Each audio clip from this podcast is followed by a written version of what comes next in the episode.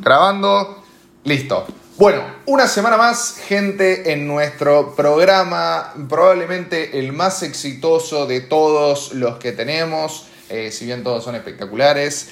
Este, bueno, Cripto Abundancia News. Hoy es primero de noviembre, tenemos muchísima información, es un día recontra cargado, mega archi, ultra cargado de información. Recuerden que les habla el mítico Nico Rosso. Somos el mejor noticiero informativo de criptomonedas y blockchain de todo habla hispana. No acepto que nadie diga lo contrario. Eh, y bueno, primero que nada vamos a hablar de todo lo que tenemos para el día de hoy. Recuerden que esto no es una asesoría financiera, no es una recomendación de inversión ni nada. Es simplemente de carácter informativo y es mi opinión personal y la información que les puedo brindar. Siempre de todo lo que vayan a invertir, saquen sus propias conclusiones. Eh, así que ahora sí, temas que tenemos para el día de hoy. Vamos a hablar de que se cumplen 13 años, nada más y nada menos, o sea, ayer se cumplieron, de el white paper de Satoshi Nakamoto. Por otro lado, vamos a hablar de la plataforma de Anchor Protocol para generar rentabilidad en moneda estable a razón de un 19 20% de interés anual de manera totalmente descentralizada, anónima y por fuera del radar. Vamos a hablar de BitCommerce, la primera tienda cripto del país y vamos a contarnos un poco lo que, lo que nos fueron diciendo los, los chicos, los desarrolladores de todo este, este proyecto y demás, que viene, si bien recién arrancó hace poco, ya viene teniendo muchísimo, muchísimo éxito. Se viene el euro digital. la Unión Europea y el Banco Europeo están, y el Banco Central Europeo están en proyectos de eh, un poco por competencia y porque no quieren que se le arme una economía eh, desregulada a través de todo lo que son las, las monedas estables, una economía paralela a través de todo lo que son las monedas estables ligadas al euro y al, y al dólar. Eh, pero bueno, vamos a hablar más en detalle de eso. Los exchange versus la AFIP o la AFIP versus los exchange. El tema, el tema, el, el, main event, ese es el main event del día de hoy. Vamos a hablar del comunicado que sacaron, eh, la, que sacó la entidad diabólica eh, de la AFIP y, y, un poco cómo nos podemos atajar eh, ante esa situación y demás. Nayib Bukele compra 420 Bitcoin la semana pasada durante la mini caída que hubo del mercado. Y vamos a leer la noticia, la noticia, el informe de nuestro analista marplatense y arquitecto Nico Maldonado, eh, sobre el rebranding, el cambio de nombre de Facebook hacia Meta. ¿Por qué es que sucedió? ¿Cuáles son los beneficios? ¿Cuáles son las contras? ¿Por qué prácticamente se vio obligado a hacer un cambio de, nombre y demás? Vamos a estar explicándolo todo bien en detalle. Bueno, eh, recuerden antes de arrancar con todo lo que es este, en detalle cada una de, las, de los tópicos de los temas que tenemos para hoy.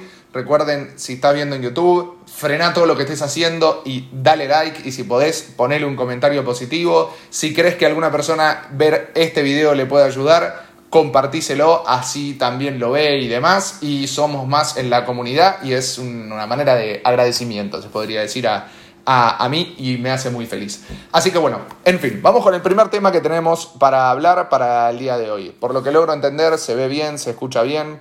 Eh, se puede apreciar mi belleza y todo, así que eso ya lo doy por sentado. Eh, recuerden que estamos con un Bitcoin a 61.453 dólares, eh, subió casi un 2% durante las últimas 24 horas, pero en la semana estamos abajo eh, un 3,33%. Ethereum, que la semana pasada tocó máximos históricos, está a 4.339, subió un 3,21% durante lo que es las últimas 24 horas. BNB, que está muy bien, viene muy sólido durante estos últimos días, eh, está a 534 dólares, 4,28% de subida y casi un 10% durante la última semana. Cardano que no se mueve, que ponen los stickers, los, los, los tweets, los memes de que hace algo, Cardano hace algo. Pasa que recuerden que tuvo una subida demasiado exponencial, en un momento ya estuvo sobrecomprado, por eso es lógico que ahora tenga un periodo de consolidación. De hecho, no sé cuántas velas, eh, no me acuerdo si semanales o diarias, no reviso mucho el gráfico de Cardano, sinceramente, eh, cuántas velas semanales o diarias tiene consecutivas rojas, eh, pero yo creo que es un periodo de consolidación que en algún momento va a explotar. Y recuerden, Cardano por lo general hace los movimientos, o sea, los movimientos de Cardano por lo general no tienen mucha correlación con los de Bitcoin ni tampoco con los de Ethereum. De hecho, recuerden que por lo general Bitcoin se mueve, las altcoins lo acompañan, después las altcoins suben más por lo general unos días después o tienen una corrida alcista unas semanas después, se podría decir. Este, y Cardano tiene como una vida totalmente paralela. Si ustedes analizan el gráfico, la correlación de una con la otra no tiene prácticamente nada que ver. Eh, pero bueno, también está influido por un montón de noticias, eh, los avances de las distintas fases, la fase de Alonso, la fase de Goguen, la fase, etcétera, etcétera, etcétera, y todo el, proyecto en sí de, del ecosistema Cardano y de, y de, bueno, y de su, su querida Ada. Em, bueno, en fin, ahora sí, estamos con 66 personas conectadas el día de hoy, mucha abundancia, le mando muchas gracias a Cryptomerdal que nos está haciendo un raid con un grupo de 44 personas, muy, muy, muy buen individuo, muchas gracias, un tipo de muy buenos valores, este, que ya por el simple hecho de acompañar a las criptos y demás es extremadamente noble, así que... Le agradezco mucho y, bueno, ahora sí. El primer tema que tenemos para hablar del día de hoy eh, es sobre, vamos a hablar sobre eh, lo que es el white paper de Satoshi que cumple 13 años. El white paper, el white paper de Satoshi fue creado, para que voy a correr esto, fue creado el 31 de octubre del 2008, para el Halloween del 2008 este, en el cual, si pueden, lo, pueden leer, todo lo que habla del consenso y demás, y de qué es el proyecto de Bitcoin en, sí. Recuerden que igual, a ver, Bitcoin este, no salió, se podría decir, a la cancha, no salió al, al, mercado, la red no se empezó a usar hasta unos meses después, el 3 de enero del 2009. Bitcoin salió al mercado con un precio de 0,000 8 dólares por unidad. Eh, obviamente creado, a ver, si bien, como siempre digo, si bien Bitcoin fue creado por muchos motivos, como refugio de valor, fue creado como eh, una manera de también hacer operaciones de una manera más fácil y descentralizada, este, a su vez también fue creado como un, un determinado este, un determinado activo en el cual uno puede operar y demás, pero el principal objetivo, por eso es tan noble, es correr por fuera del radar, este, ir por fuera de todo lo que es el control de las garras del Estado, ir es, es, es, totalmente anarcocapitalista. De hecho, la primera entidad que se une, que se suma a apoyar a la creación del Bitcoin es el Partido Libertario de los Estados Unidos. Así que para mí, en cuanto a valores, es extremadamente noble, porque el principal objetivo de Bitcoin es evadir impuestos. o sea, por eso es que es extremadamente noble y extremadamente sana la creación de Bitcoin y de la gran mayoría de las criptomonedas. Que cuanto más descentralizado, más anónimo, mejor, más, más poder le dan a uno por sobre las garras del Estado. Em, se apreció, escuchen esto, es una, una ridiculez, una barbaridad. Se se apreció un 7 millones, no más, un 7.749 millones por ciento durante todo este periodo de 13 años desde que se creó. Es abundancia, abundancia pura. Recuerden que para ese momento, para ese momento cuando se creó, los mineros por bloque recibían 50 unidades, ¿no? Después fueron pasando todo lo que son todos los halving y a lo largo de todo ese periodo, cada cuatro años, se fueron, eh, se va reduciendo la, el poder, no el poder, se va reduciendo la recompensa por bloque minado a la mitad que pasa de, pasó de 50 a, a 25 a 12,5 y hoy en día cada vez que un minero emite un bloque recibe 6,25 unidades de Bitcoin. Por ende, eh, es, es un sistema que es totalmente deflacionario, se podría decir. Cada vez se emite menos. Todo lo contrario a lo que vendría a ser el, el dólar, el peso, el euro, etcétera, que la gente lo imprime pa, pa, pa, como si fuesen caramelos. Bueno, esto es lo que lo hace también tan importante. Ya se han minado Sete, no, 707.542 Bitcoin en todo este proceso. Y recuerden que, bueno, este año, el 2021, probablemente entre la adopción del primer país como El Salvador, los nuevos máximos históricos que se llevaron, el apoyo de gente muy importante como el, caso, por ejemplo, de Elon Musk y de Tesla, que recuerden que Tesla ganó más plata. Esto es increíble, pero va, es increíble, pero eh, igual tiene sentido. Tesla ganó más plata este año por invertir en Bitcoin que por, e, por el hecho de vender autos. O sea, este, habla un poco de lo que puede generar la, especulación en cuanto a mercados financieros, pero a su vez también habla de el valor que aporta Bitcoin y no solo el valor que aporta Bitcoin, sino el potencial de que una de las empresas más importantes del mundo haya ganado más dinero por su especulación en cuanto al precio de Bitcoin y su compra como refugio de valor de Bitcoin que por el hecho en sí del producto o servicio que ellos brindan y que ellos venden. Es espectacular y es maravilloso. Alguna gente lo toma como que es demasiado, algo demasiado especulativo, pero bueno, qué sé yo, es el mercado, es oferta y demanda. Eh, lo importante es hacer plata y es lo que todos queremos. Justo tenía por acá, pero se me fue, eh, les iba a leer un poco sobre el, white paper de, de, Bitcoin. Perdón que se me... Un segundo, ¿eh? Ya que estamos a los 13 años, le voy a leer un poco sobre, sobre el white paper. De hecho, le voy a leer en sí partes de, del white, va, el white paper es corto tampoco, es un, es un párrafo y pico. Para que está una letra diminuta acá. Me va a agarrar. Este, bueno, se lo traduzco porque obviamente, obviamente está en inglés. Dice abstract, a purely peer-to-peer version of electron. O sea, a un puro persona a persona versión de, de, dinero electrónico que permite, o sea, lo estoy leyendo, si un poco porque lo estoy leyendo en inglés y traduciendo mi mente al castellano y le voy a ir explicando cada parte, ¿no? Eh, que permite pagos online para ser enviados directamente de una persona a otra sin, eh, sin ninguna institución intermediaria. O sea, recuerden que esto lo publicó Satoshi Nakamoto este, con el seudónimo, su nombre, de, o sea, su nombre, su, su seudónimo de Satoshi Nakamoto hace 13 años. Para los que son más nuevos, recuerden que todavía, o sea, no se sabe quién es Satoshi Nakamoto, mejor, igual, mejor que se siga sin saber quién es Satoshi Nakamoto. Este, y, y cómo es, y bueno, lo publicó en un blog en aquel momento este, en el cual, eh, bueno, explicaba el proyecto en sí y el proyecto, el consenso y demás y cómo, cómo, cómo iba a funcionar. Eh, firmas digitales eh, provienen de provide el principal beneficio es el, el, perder el tercer partido, ¿entendés? para prevenir el doble gasto.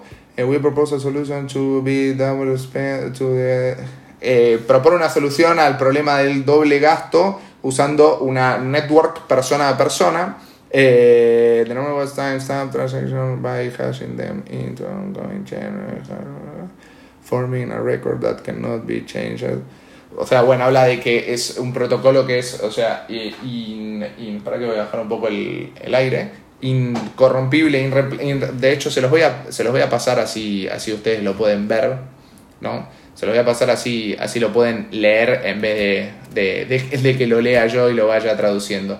Pero bueno, el white paper a su vez, como tienen todos, como tiene Juicy Field su propio green paper, eh, es el, el, protocolo en sí y, qué, y, cuál es la visión y la hoja de ruta, se podría decir, de, de, un determinado proyecto. En el caso de Bitcoin fue publicado en aquel momento. Eh, de hecho, en una parte habla también de que bueno, se emiten los nodos, o sea, se emiten a través del poder de minado y demás, y que el principal objetivo es eliminar al, al, intermediario, ¿no? Eliminar al banco, eliminar a, a, los estados, eliminar a toda, o sea, a toda entidad que, que quiera este, regular o meter la mano en alguno o, o, lo que sea en alguna de esas transacciones. Bueno, eh, vamos a cambiar de tema. Vamos a hablar eh, de lo que vendría a ser eh, Anchor Protocol. Anchor Protocol, para los que no saben, contemplando sobre todo que se viene una época, parece es un calor bárbaro acá. Este, contemplando todo lo que, lo que se viene en cuanto a regulaciones y que todo va inclinándose, se podría decir, cada vez más hacia los proyectos DeFi por una cuestión de que por una cuestión de que principalmente eh, hay muchos países en los cuales hay demasiadas regulaciones muy duras para con los exchanges centralizados. Los exchanges centralizados, dígase Binance, dígase KuCoin, dígase Huobi, FTX, etc. Este, ¿eh? Aquí, sí, pásenlo si quieren, pásenlo. Eh, eh, eh Jaureguía, Jaureguía 1, eh, pásenlo, si quieren pásenlo en, español, no, no, hay, ningún problema. Yo, porque justo lo, lo venía leyendo en inglés y, por eso sí, me imagino que tiene que estar en, en español. Este, a, eh, como es, en cualquier momento. Pero bueno, en fin, como les decía, Anchor Protocol, a ver, dentro de lo que es el ecosistema de la red de Terra, recuerden que el ecosistema de la red de Terra, en otro momento haremos un video explicativo más detallado de todo lo que, cómo funciona toda la, Terra Network, se podría decir. Este, Anchor Protocol es un proyecto, eh, es un protocolo en realidad, en el cual uno tiene la posibilidad de tener una. Listo, pero. Listo para ayudarnos entre todos. Buenísimo, buenísimo. Este. Eh, Anchor Protocol es un proyecto en el cual uno puede tener rentabilidad en UST, que UST recuerden que es la stablecoin de la red de Terra. Hoy en día, para que se den una idea, para que se den una idea, para que vamos a ir a CoinMarketCap para ver un poco eh, el posicionamiento. Este, UST estamos hablando que está en número 50 y pico, si no me equivoco, en lo que vendría a ser, no, un poco más. Sí, 59 en CoinMarketCap, obviamente su valor es de un dólar porque es una stablecoin eh, tiene una capitalización de mercado de 2.800 millones de dólares, cosa que no está mal, o sea, estamos hablando de que está por encima de criptos como Chilis, eh, por encima de BitTorrent, por encima de Compound, eh, este, está bastante bien posicionado, por encima del KuCoin Shares, o sea, estamos hablando de que tiene una gran cantidad de usuarios y una gran cantidad, no, no sé si una gran cantidad de capitalización de mercado, pero una capitalización de mercado por lo menos respetable. Indudablemente no está a la altura de las demás stablecoins como es eh, USDT, como es BUSD, como es DAI, etc. Pero recuerden que al ser un protocolo DeFi que corre por la red de Terra eh, y al ser una eh, moneda estable totalmente descentralizada, yo creo que cada vez más gente se va a ir de lo que es eh, el USDT, o sea, el Tether, o el BUSD o el USDC, que son BUSD la criptomoneda, la moneda estable de Binance, el USDC es la moneda estable de Coinbase, que son monedas extremadamente reguladas, a las cuales hay una empresa a la cual eh, uno puede, a la cual las determinadas entidades, o sea, ya sea la SEC, la IRS o lo que sea, pueden atacar. En cambio, en el caso de Terra, eh, al ser descentralizado, eh, no, es muy difícil que puedan llegar a, atacar o a bajar el pre, o, a, lo que sea a UST. ¿Se entiende? Y UST, al ser el proyecto de la red de Terra, te permite invertir en determinados protocolos, ya sea Mirror Protocol, ya sea Anchor Protocol y demás. A su vez, Anchor Protocol, que es donde yo estoy invirtiendo hace eh, un tiempito, no hace mucho, eh, no hace mucho, no me sumé hace tanto a todo lo que es Anchor Protocol, pero es un, un proyecto que la verdad me parece muy interesante. ¿Por qué? Porque es una alternativa que te da para generar rentabilidad en moneda estable. Te paga a razón de un 20% de interés anual sobre el capital invertido que vos tengas en UST. A ver, estamos hablando que por ahí, no sé, eh, dar préstamos en KuCoins, en KuCoin paga una rentabilidad más alta, que por ahí este, hay algunos otras, eh, invertir en Juicy Fields paga una rentabilidad, una rentabilidad más alta, pero bueno, esto es algo descentralizado y es algo en el cual uno tiene otra alternativa para poner a trabajar sus monedas estables. Yo, por ejemplo, cada vez que tomo ganancia todos los viernes de mis, eh, este, de mis criptos, eh, que voy, como les dije anteriormente, mi estrategia de toma de ganancia, que voy vendiendo una parte de mi portafolio y esa parte de portafolio lo paso a stablecoin, esas stablecoins tienen que estar en movimiento. Por eso esas stablecoins las paso a UST y en Anchor Protocol las pongo a trabajar. Recuerden que para ponerlas a trabajar en Anchor Protocol, uno lo que necesita primero, este, uno, uno lo que necesita primero es hacerse una cuenta en la wallet de Terra, que es la Terra Station. La Terra Station la podés descargar desde Apple, desde el Apple Store, desde Android, desde lo que sea. Este, no, de lo que sea, no, de Apple Store, desde Android, o la podés descargar al igual que a MetaMask, que la descargas como una extensión de Google Chrome. ¿Se entiende? Eh, por ende, está bueno, está muy bueno y, es una linda alternativa como para tener algo descentralizado y bien por, como, como me gusta decir, bien por 100% barrani por fuera del radar, ¿no? Eh, eso es realmente muy importante.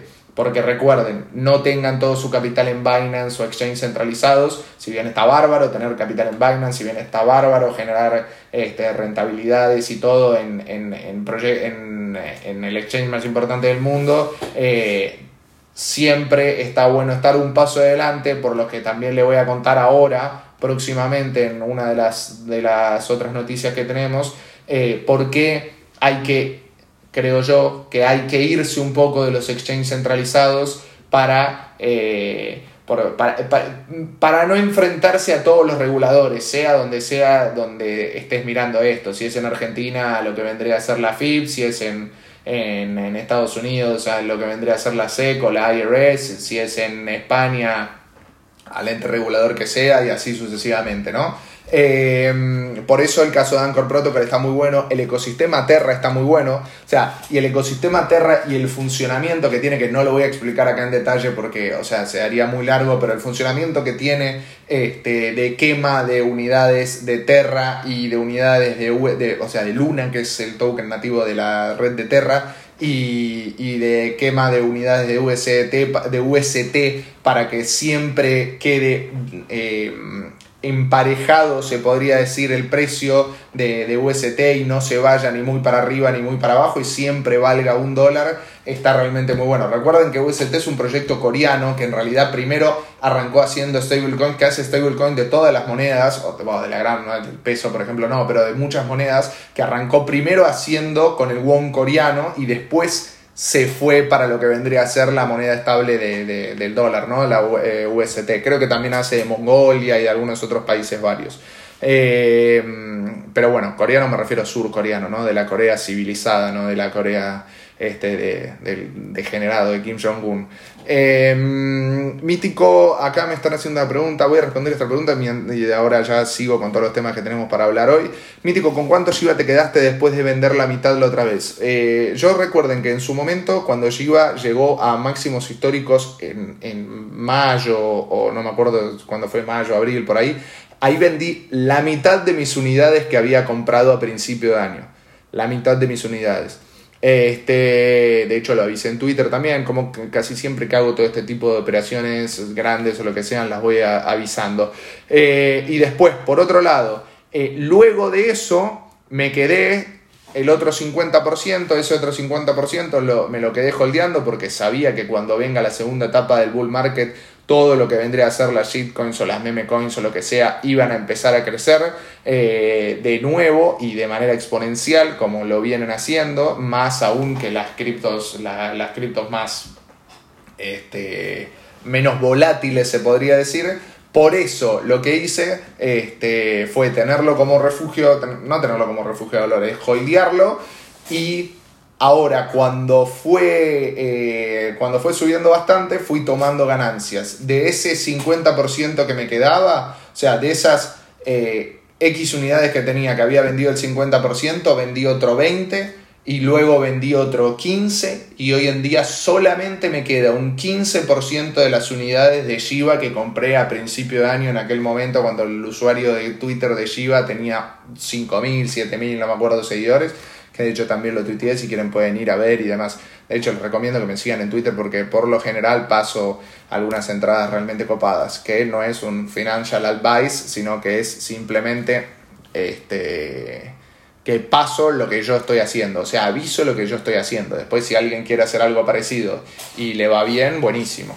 Eh, para que me voy a subir un poco la silla porque me siento que estoy muy bajo acá. Ahí está, ahora estoy mejor. Ahora, ahora sí soy un verdadero emperador. Bueno, antes también lo era igual. Eh, por otro lado, bueno, vamos. Eh, ¿Dónde recomendás ver? Eh, que, para, para, para que si no me desfaso y con, los chats y demás. ahora, cuando termina, respondo, voy respondiendo todo. bueno, vamos a hablar de BitCommerce. BitCommerce es la primera tienda cripto del país. es creada por dos emprendedores, dos jóvenes emprendedores argentinos que están dentro de lo que vendría a ser eh, el rubro de indumentaria, textil y demás, y a su vez son unos apasionados de las criptomonedas. Ellos se llaman Martín Schwalb y Ilan E, en realidad, E. Ilan Starifurman, a los cuales los conozco los dos, tengo una muy buena relación con ellos, son buena gente. Este, les voy a contar un poco este, cómo se, presenta el proyecto en sí. Somos dos jóvenes argentinos apasionados por el mundo de las criptomonedas, donde nos surgió la idea de realizar una tienda exclusiva de merchandising de este segmento, ya que vimos una beta dentro del mercado que no estaba cubierta, muy cierto. Nuestro objetivo principal es difundir el mundo cripto a través de nuestros productos, bajando a tierra todos estos conceptos digitales para que la gente pueda entender de qué se trata este maravilloso mundo. así es como se presentan ante la gente, ante la audiencia, la gente de BitCommerce. Recuerden que, a ver, ellos tienen de todo. Esta gorra, por ejemplo, mírenla, uh, para que la chique, la chique mucho. Este, pero esta gorra que es una bomba, que no sé si, de esta no sé si queda stock, creo que iban a renovar stock en estos días porque vendieron una cantidad abismal. Eh, tienen acá el loguito de Bitcoin, es una bomba, además eh, al cosito de BitCommerce acá, de BitCommerce, está muy buena. Tienen stickers de todo tipo, bueno, el del BitCommerce, el de Cryptocurrency, mirá así, está explotado este. El de la Shiv Army, como toda persona de buenos valores. Este, este yo creo que más que sticker tendría que ser un, un tatuaje. Más que sticker tendría que ser un tatuaje. Y después tienen llaveros muy sensuales, como este de Cardano, por ejemplo. Eh, y unas otras cuantas cosas. Eh, a su vez, recuerden, o sea, tienen gorras, llaveros, eh, picadores de marihuana. Justo no tengo uno encima porque no, no fumo, no, no, no, no me, no pedí quedarme uno porque como no fumo, no. Este, pero tienen picadores de marihuana con los logos de Ethereum, Cardano, de XRP, etc. No, no, son una bomba.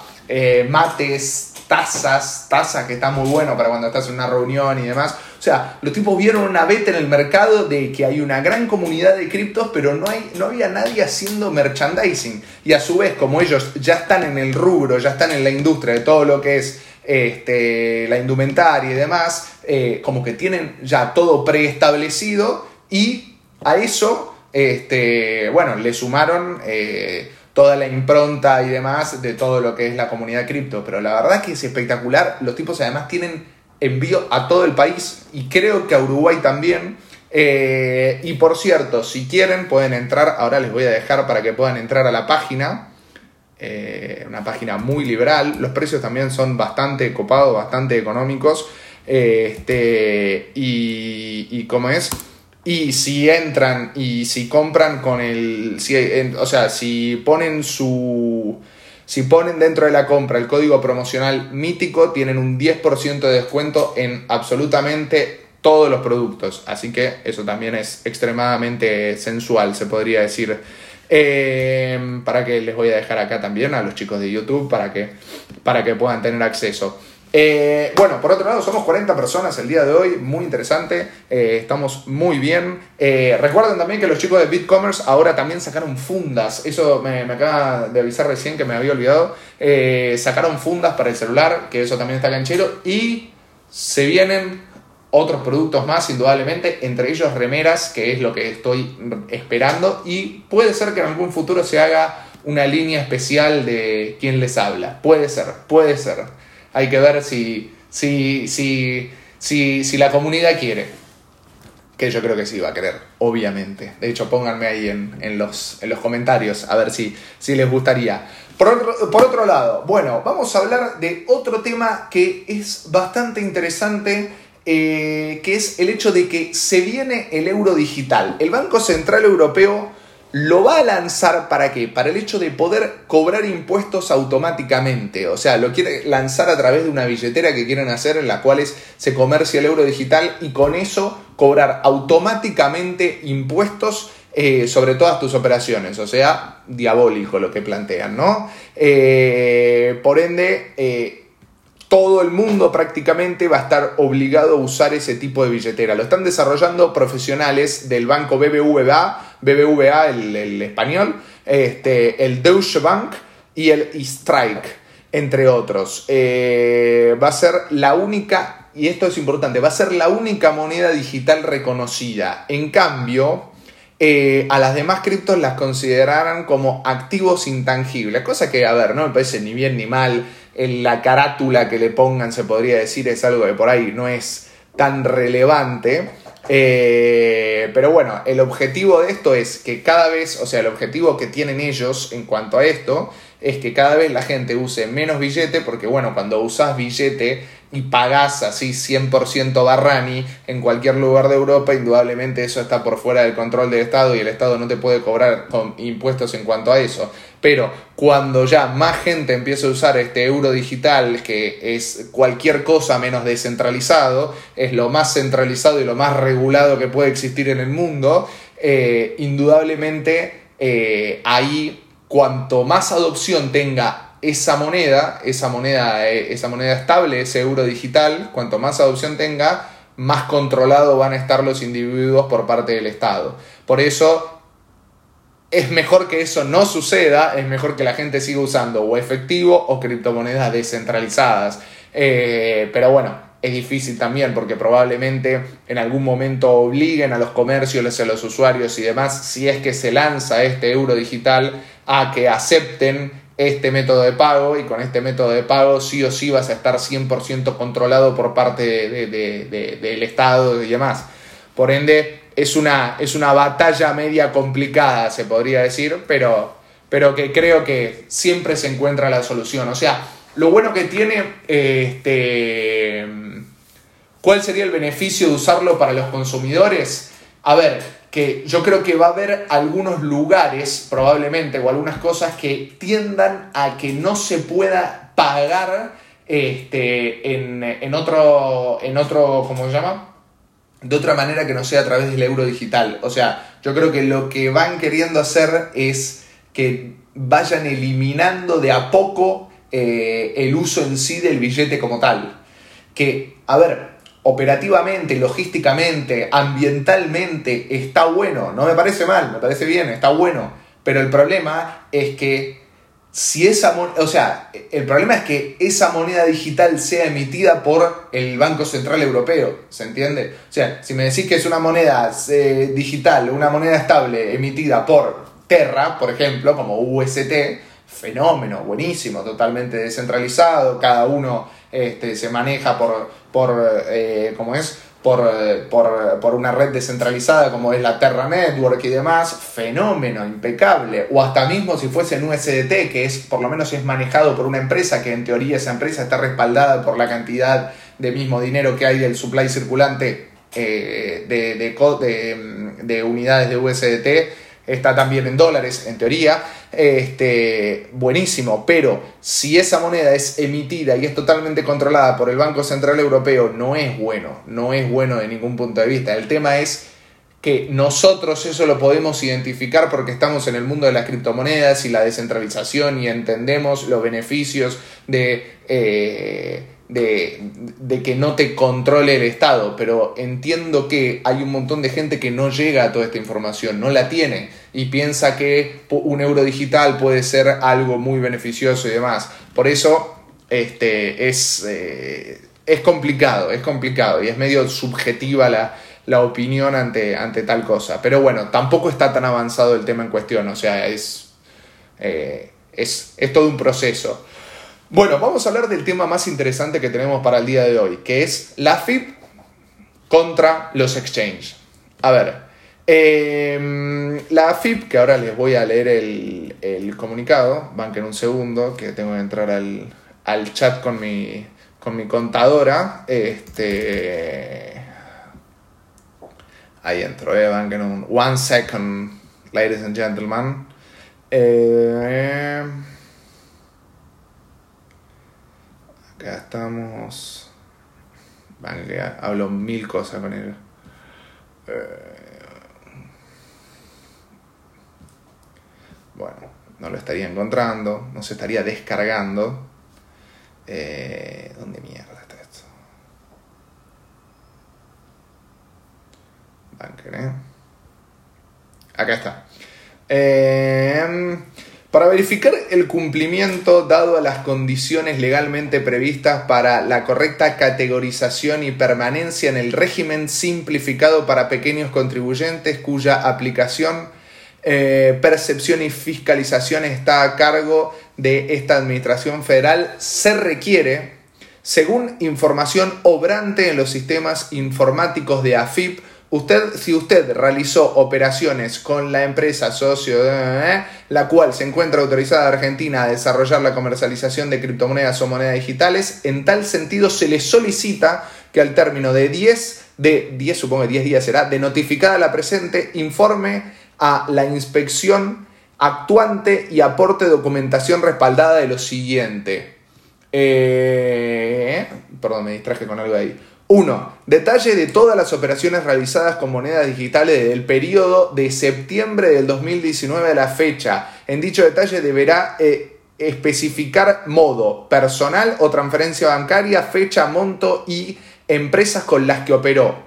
2. Si, si las operaciones fueron realizadas con exchange locales o extranjeros y o persona a persona, P2P.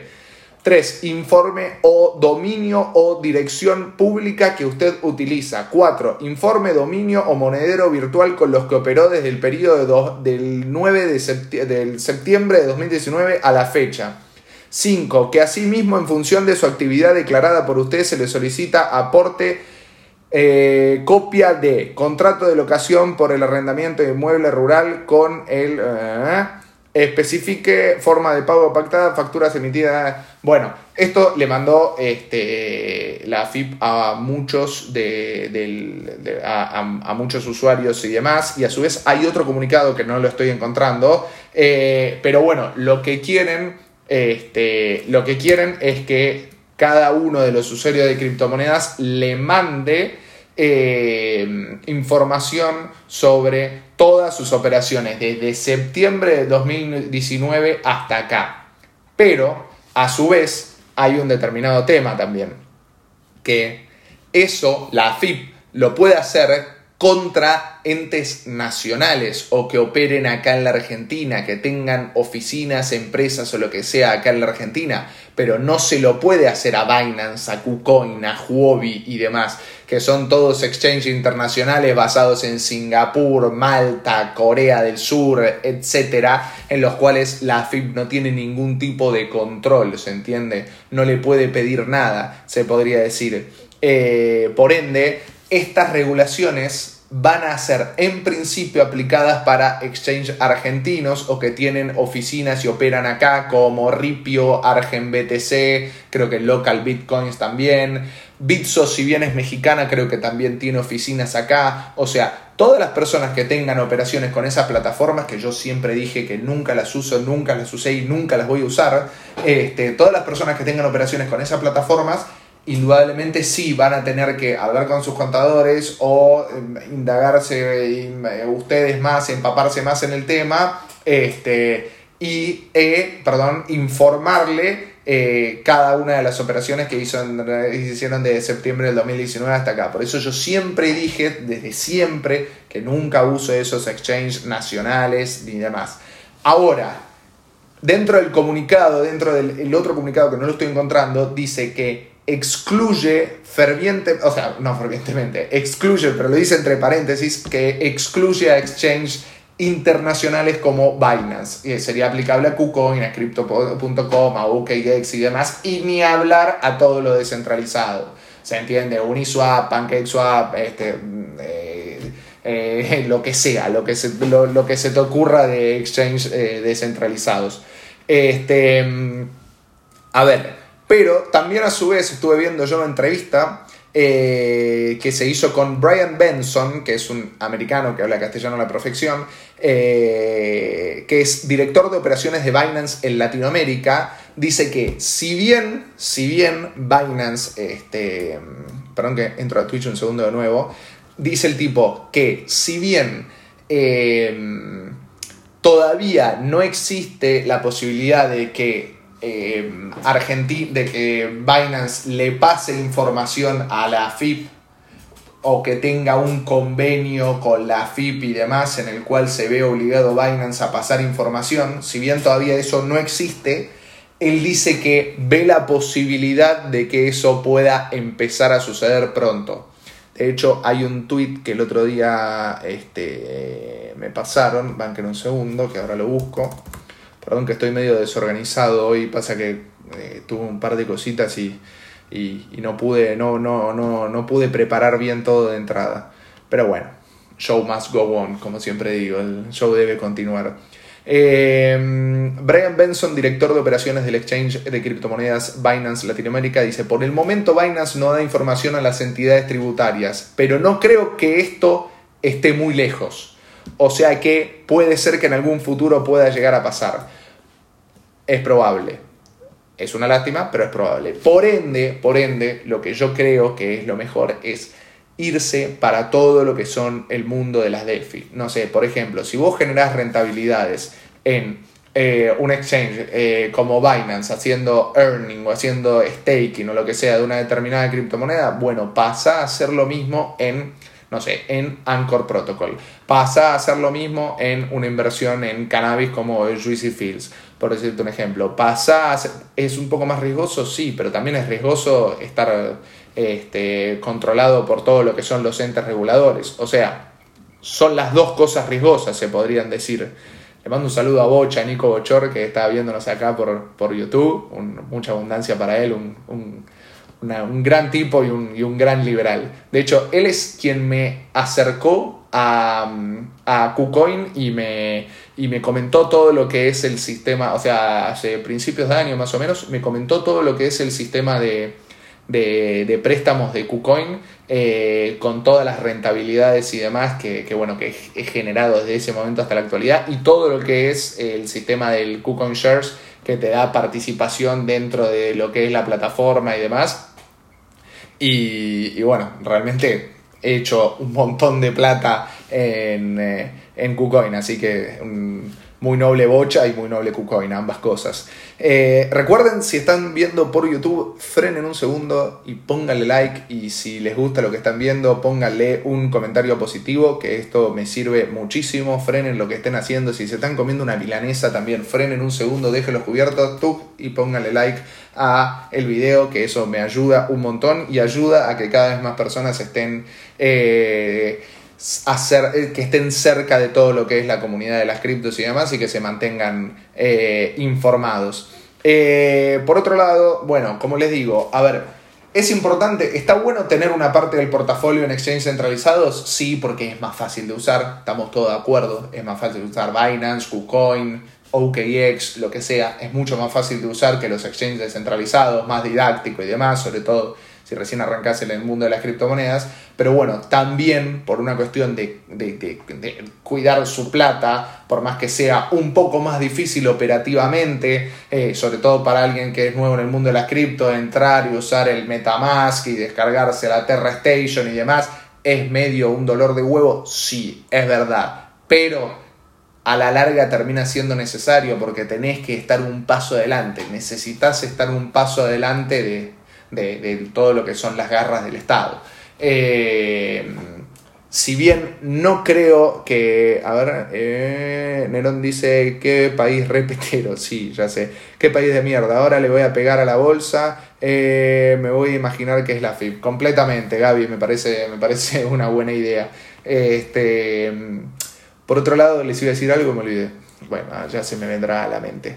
Este, pero bueno, igual, a ver, contemplemos también que hay un montón de gente que tiene sus, eh, sus, ganancias declaradas y, y, e invirtió capital en su momento este, que lo tiene declarado y demás, y en ese caso no, no, debería tener ningún problema en cuanto a lo que es el capital que tenga dentro de, de las cuentas. Eh, de los exchanges centralizados, pero lo que sí, el inconveniente es que llegado el hipotético caso le cobrarán impuesto a las ganancias. No sé cómo aplica, tendré que hablar con mi contadora. No sé cómo aplica si sería como impuesto a las ganancias o impuesto a la renta financiera sobre las rentabilidades que vos hayas generado en determinadas eh, criptomonedas. El tema que también no sé ellos cómo consideran a las criptomonedas, o sea, porque las criptomonedas son, eh, eh, son catalogadas de distintas maneras según el lugar, viste como los, no sé, como los determinados, viste como los abogados, por ejemplo, los juicios o los fiscales caratulan a algo de alguna manera, pero hay otro abogado que le da otro enfoque y dice, no, esto no es un homicidio culposo, sino que es un homicidio en tercera no sé qué poronga. Bueno, eso este, mm, puede ser. Bueno, en, cuanto a lo que son las criptomonedas, eh, pasa lo mismo. Eh, no sé, España lo tiene visto como tal cosa, México lo tiene visto como tal otra, Estados Unidos, según el Estado, lo ven como tal otra. Y en Argentina Habría que ver bien en detalle, esto es cuestión de hablar bien con contadores, este, para, ver cuál es el enfoque puntual que le están dando. Eh, acá Juan M. Bianchi, Juan M. Bianchini nos dice eh, renta financiera, pero puede ir por impuesto cedular. Ok, ok, ok. Este porque bueno, recuerden también que, por ejemplo, para los que operan en stocks desde Argentina, tienen que previamente comprar CDRs y demás, y también se le termina cobrando impuesto a, creo que impuesto a la renta financiera, no sé, yo no compro CDRs, sino opero stocks ni nada de eso. Eh, por eso, eh, supongo, intuyo que con las criptomonedas querrán hacer algo parecido. Recuerden también otra cosa que está muy buena, ya que justo estábamos hablando de la red de Terra. Eh, Dentro de la red de Terra hay dos protocolos muy importantes, entre ellos el primero es Anchor Protocol, que es el que le estuve hablando hace un rato, para los que por ahí no estaban antes, es un protocolo en el cual uno puede generar una rentabilidad en algo bastante seguro, que tiene un, valor bloqueado este, de, 300, de, de 3.000 y pico de millones de dólares y demás, este, en el cual este, como es, uno genera una rentabilidad entre un 19-20% en moneda estable. Pero a su vez, hablando de eso, de cómo comprar acciones y demás, eh, Terra tiene otro protocolo que se llama Mirror Protocol. Mirror, obviamente, bueno, en inglés viene de espejo.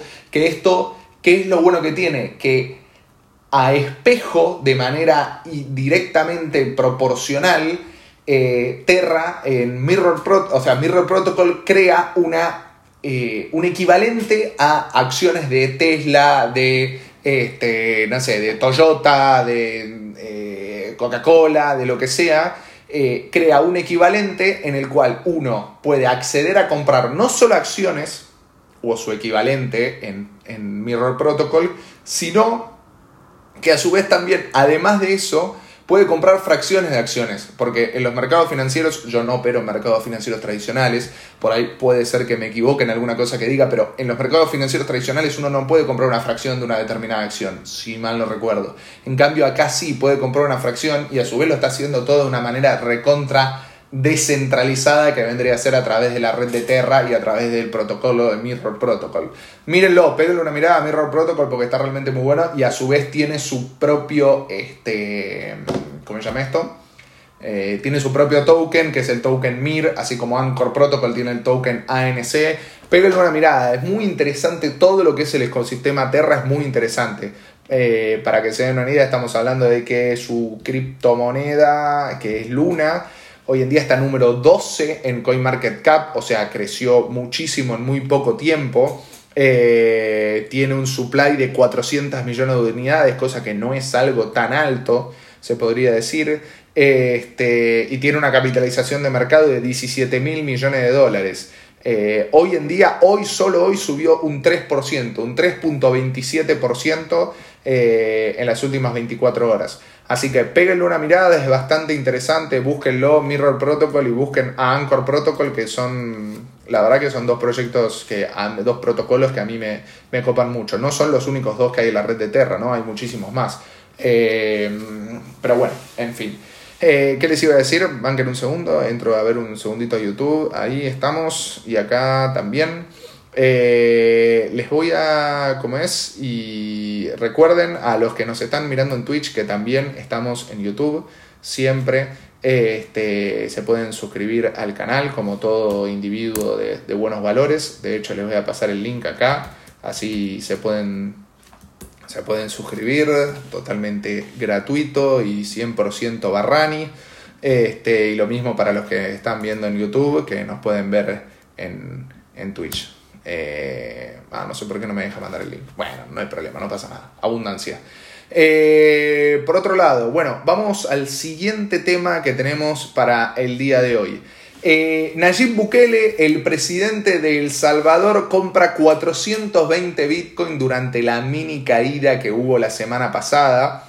Eh, el presidente de El Salvador compró alrededor de los 58, o sea, en el precio, ¿no? De alrededor de los 58 mil dólares el 27 de octubre. Lo confirmó por Twitter. Eh, y el tipo realmente viene aprovechando las bajadas muchísimo. Recuerden que compró en su momento también muy buena cantidad de unidades cuando eh, el, el, Bitcoin había bajado, no me acuerdo si cuando había bajado a 33, a 34, a 30, no me acuerdo puntualmente, pero fue comprando el dip en todo momento. Y de hecho no solamente que compra el dip, sino que también los chicanea a todos los reguladores y demás y al FMI y todo cuando eh, por Twitter cuando va comprando cada una de cuando, cuando va haciendo cada una de las compras y operaciones que hacen. Así que la verdad que es un fenómeno. Eh, de hecho, actualmente El Salvador ya acumula 1.120 unidades de Bitcoin como refugio de valor. Recuerden que, bueno, parece poco, pero estamos hablando de que es El Salvador, no, no, no es eh, China o Estados Unidos. Eh, estamos hablando de que 1.120 unidades de Bitcoin por 61.500 dólares. 61.500. Y bueno, estamos hablando de que tiene... ¿Esto cuánto es? 3.0. 68 millones de dólares. 68 millones de dólares en Bitcoin para un país como El Salvador no está nada mal, qué sé yo, es bastante interesante. Este, sobre todo eh, contemplando que todavía estamos en precios que yo creo y considero que son realmente baratos. Eh, recuerden también que El Salvador, eh, Bukele en El Salvador, el tipo está creando una especie de ¿cómo se llama esto? Eh, está, está creando como una especie de minería de criptos a través de la energía volcánica, aprovechando la energía volcánica, que lo nombró algo así como minería geotérmica, una cosa así. Eh, pero, o sea, realmente el tipo es un visionario y es un adelantado en cuanto a, en, cuanto a todo lo que es el mundo de las criptomonedas. De hecho, puso a Salva, al Salvador en, la boca de todo, cuando estamos hablando de que es un país que probablemente eh, no, no la habíamos escuchado, no la habíamos escuchado nombrar prácticamente nunca. Eh, qué gana de vivir en El Salvador. De hecho, en El Salvador, si no me equivoco, eh, Bukele, este, el tipo, si vos das, ¿cómo es? No, no, me acuerdo que si vos tenés que poner uno, dos, tres Bitcoin, no me acuerdo qué cantidad de unidades de Bitcoin directamente te dan la ciudadanía. O sea, te dan la ciudadanía por el hecho de pagar tanto. O sea, no importa, no le importa de dónde venís y qué, antecedentes tenés, tres carajos. Va a poner tanta cantidad de Bitcoin y te da la ciudadanía. Los tipos de esta manera indudablemente van a este, generar que un montón de emprendedores y un montón de proyectos se vayan desarrollando en El Salvador en lugar de desarrollarse en otros países. A su vez también recuerden que el tipo le dio un bono, se podría decir, de 30 dólares en Bitcoin a cada uno de los eh, ciudadanos de El Salvador, a los ciudadanos mayores de edad, creo, ciudadanos mayores de 18 años, a través de la billetera que tiene el gobierno de El Salvador, que esos 30 dólares ya subieron como a 60, porque se lo dio cuando el Bitcoin valía 33 mil dólares y ya eh, los usuarios de los ciudadanos de El Salvador, por el simple hecho de, ser ciudadanos de El Salvador, ya duplicaron su, inversión. Ya le hicieron un por dos a lo que hayan tenido de Bitcoin y sin haber invertido nada. Así que extremadamente noble de, su parte y de parte de, de Bukele. Después también habían, sé que habían otros usuarios que estaban medio recalientes eh, no otros usuarios, otros eh, ciudadanos de El Salvador que estaban medio calientes por la cuestión de que, claro, el tema del uso del Bitcoin como método de pago a ellos les complicaba un poco en cuanto a la volatilidad y demás, pero a su vez tampoco era obligatorio, o sea, era algo que era como opcional de tenerlo o no. Pero bueno, si hay alguien que vive en El Salvador o que es salvadoreño acá y nos puede contar un poco más su experiencia, más que bienvenido y siempre Siempre está bueno escucharlo.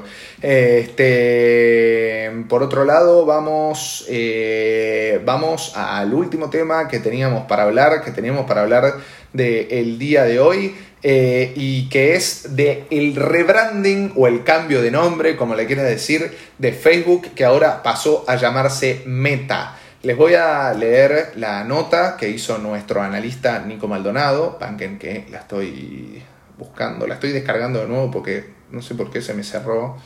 Eh, perdonen los problemas técnicos de hoy, prometo ir mejorándolo con el tiempo, de hecho lo he mejorado bastante. Eh, bueno, recuerden que la semana pasada eh, Facebook cambió su nombre oficialmente a través de un comunicado a Meta. Les voy a leer eh, el artículo que hizo nuestro, como le digo, nuestro analista Nico Maldonado. Primero le voy a pasar el Twitter de Nico, así lo pueden seguir, porque, bueno, va por lo general, es una persona de un perfil más bajo que, que yo, y bueno, creo que el 99,98% de la población es de un perfil más bajo que yo.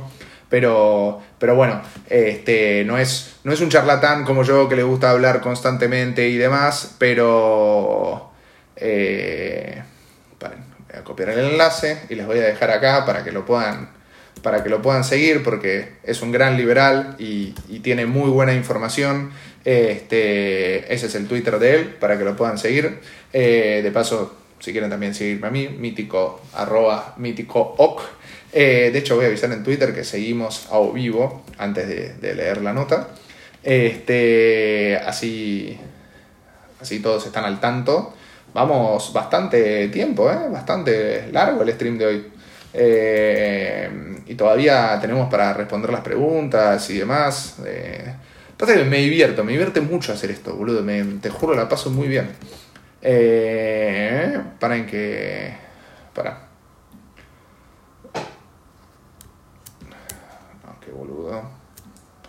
Eh, ahí vamos con lo de meta, ¿eh? y ahí vamos a leer la nota y, demás para que todos puedan estar al tanto. De hecho, la nota igual se la vamos a pasar por escrito también. Este, seguimos en vivo. Eh, hablando del re, de Facebook a que vamos a avisar esto. Así la gente está informada, siempre hay que mantener informado a toda la audiencia. Eh, listo. Bueno, ahora sí, ladies and gentlemen, vamos a leer la nota y la información sobre todo lo que fue eh, el rebrandeo de la semana pasada que tuvo eh, Facebook a Meta. Bueno, contemplando los metaversos y demás. Facebook ahora se llama Meta. El gigante de las redes sociales Facebook fue renombrado como Meta en referencia al metaverso que quiere crear para sus usuarios. Este cambio de nombre pareciera guardar cierta relación con la que Google le hizo a su firma principal. Recordemos que ahora la firma que engloba todas las tecnologías que desarrolla Google se llama Alphabet desde hace unos cuantos años. La relación que guarda con esto no solo radica en lo que el cambio de nombre significa desde la imagen de marca, sino también por la facilidad de adopción de nuevos negocios y expansión a nuevas tecnologías con empresas subsidiarias menores con mayor facilidad que esto permite. No es lo mismo desde la visión pública que Google desarrolle IA a que lo haga una empresa subsidiaria de Alphabet a pesar de los fuertes lazos que la unen con Google. Lo mismo creemos que sucedería con el desarrollo de tecnologías. Eh, Rodrigo eh, Condori, estamos hablando del rebrandeo, perdón, eh, estamos hablando del rebrandeo de Facebook a Meta.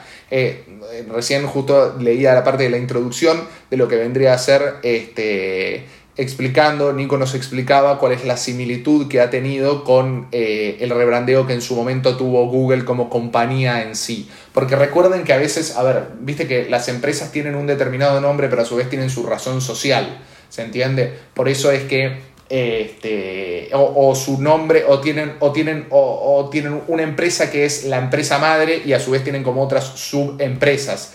Eh, un poco pasa esto con Facebook, ¿no? Que Facebook es dueña de Instagram, es dueña creo que de Snapchat también y de algunas otras tantas redes sociales más. Em, bueno, seguimos. El sorpresivo anuncio de Mark Zuckerberg tuvo lugar el viernes pasado en forma de video pregrabado con una explicación completa del plan a largo plazo de Facebook como plataforma de realidad virtual y realidad aumentada. En esta presentación se desarrollan varios puntos, eh, se desarrollan varios de los puntos clave que incluyeron en gran medida cómo va a crecer la presencia de la realidad virtual en nuestras vidas en las redes sociales. También plantearon la posibilidad de atar nuestros perfiles de meta a lo laboral para atender a reuniones alrededor del mundo a través de la plataforma. Lo interesante surge con el hecho de que Meta también será la diseñadora y desarrolladora de todos productos que nos permiten ser parte de la realidad virtual. Mark dejó caer el hecho de que para poder, escuchen esto, para poder llenar nuestro mundo de realidad virtual